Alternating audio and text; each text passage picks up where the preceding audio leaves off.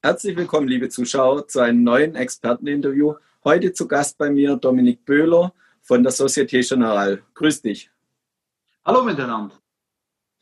Ja, Dominik, wir wollen uns den Markt anschauen. Was haben die Anleger am meisten gehandelt äh, in Zertifikaten? Sind die Anleger eher long oder eher short gegangen die letzten Tage? Ja, hallo miteinander nochmals. Ähm, ja, die letzten paar Wochen waren äh, recht spannend die Volumina haben generell gut zugenommen im Vergleich äh, zu den Sommermonaten, Juli und August. Man merkt, die Investoren kehren aus dem Urlaub langsam wieder zurück. Und ähm, eben Umsätze waren generell höher. Was, was spannend war, war vor allem, ähm, dass äh, der Aktienanteil an Umsätzen sehr hoch war. Also Umsätze auf Aktien Single Stocks das hat etwa in den letzten zwei, drei Wochen etwa 53 Prozent unseres Umsatzes gemacht, 40 Prozent auf indexbasierte Produkte und noch äh, 7 Prozent waren dann ähm, auf Rohstoffe. Aber schauen wir uns mal der Aktienbereich ein bisschen genauer an, weil da fand ich was spannend. Meistens ist bekannt, dass, ähm, dass, dass die Schweizer Basiswerte, Schweizer Aktien sehr gut vertreten sind. Das waren sie auch in den letzten zwei Wochen. Ähm, relativ gut vertreten mit 44 Prozent. Aber US-Basiswerte, also Hebelprodukte auf US-Single-Stocks, waren sehr beliebt. Mit etwa 33 Prozent waren die gut vertreten, 23 Prozent auf europäische. Und jetzt komme ich ein bisschen zum Spannenden. Von diesen 33 Prozent US-Basiswert bezogene Hebelprodukte, 68 Prozent waren alleine auf die Aktie Tesla. Also Tesla hat äh, war sehr gut vertreten in den letzten zwei, drei Wochen. Da bedanken wir uns auch ganz herzlich beim Elon Musk. Es war auch eine spannende Zeit. Ähm, es kommt auch ein bisschen aufs Produkt drauf an. Also bei den Hebelprodukten, Mini-Futures, Knockout Warrants, Warrants, Tesla sehr stark vertreten. Bei den Faktorzertifikaten ähm, ein leicht ähnliches Bild, aber bezogen auf die einzelnen Basiswerte war Apple beispielsweise und das nicht nur bei unseren ähm, Societe Generale Produkten, sondern generell im Markt war Apple als Basiswert auch sehr beliebt. Ähm, zu deiner letzten Frage, David, Long oder Short, das klassische Bild können wir äh, beobachten, vielleicht tendenziell sogar noch ein bisschen mehr Long, also generell das klassische Bild, zwei Drittel Long, ein Drittel Short. Ähm, in den letzten paar Wochen würde ich sogar sagen, die Long-Fraktion war sogar ein bisschen stärker vertreten. Aber das sind minimale Unterschiede. Sehr interessant. Kann man auch bei den äh, Apple und Tesla ähm, auch das Verhältnis sehen oder siehst du da auch schon äh, Gewinnmitnahmen, da die beiden Aktien ja insbesondere auch nach dem Aktiensplit sehr gut gelaufen sind?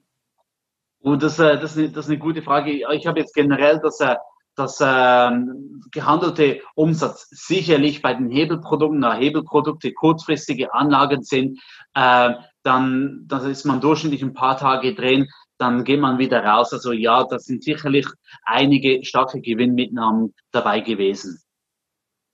Okay, vielen Dank. Richten wir den Blick in die Zukunft für die nächsten Tage. Siehst du da auch neue Produktinnovationen oder gibt es sogar vielleicht spannende Basiswerte, auf die es dann wieder Zertifikate zu emittieren gibt? Ja, vor allem auf der Basiswertfront äh, bleibt es auch wieder spannend. Wir hatten gerade ähm, in dieser Woche, ähm, am Mittwoch war das, vor zwei, drei Tagen, haben wir einen neuen IPO in den Staaten gehabt, ähm, Snowflake. Das wurde medial sehr stark ähm, begleitet, vor allem auch, weil äh, der Warren Buffett dort relativ stark investiert war. Ähm, es ist ein Dat Snowflake ist eine Datensoftware spezialisierte Firma und da haben wir sofort, auch sobald es ein IPO gibt, ist natürlich auch ein gewisser Bedarf dafür für Hebelprodukte, ähm, für strukturierte Produkte, damit man dort auch gehebelt partizipieren kann. Vor einem IPO ist es natürlich sehr schwierig, Hebelprodukte anbieten zu können.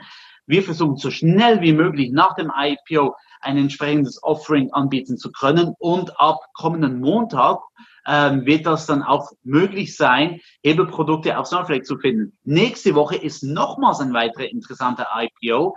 ähm, basierend ein IPO von Palantir. Palantir ist insofern ähm, noch nicht so bekannt, aber einer der Hauptakteure bei Palantir, der Peter Thiel, das ist einer der Gründer von PayPal, ist auch ein Autor, ist eine gehypte oder eine interessante Person ähm, in, der, in der amerikanischen Technologiebranche. Der ist bei Palantir dabei. Ich will mit diesen Aussagen natürlich auch nichts zur Zukunftsentwicklung von Palantir erwähnen, aber was ich erwähnen will, ist, wir bei der Societe Generale zusammen mit der BX konnten sehr schnell reagieren, dass an ein oder zwei Tage nach dem IPO von Palantir, wo voraussichtlich am 23. September stattfinden sollte, wir schon bereit äh, ein paar Hebelprodukte im Markt an der BX Swiss Exchange anbieten werden. Also von dem her, letzte Woche oder diese Woche eine, ein spannender IPO Snowflake Hebelprodukte werden anfangs nächste Woche zur Verfügung stehen und zwei, drei Tage nach dem IPO von Palantir ebenfalls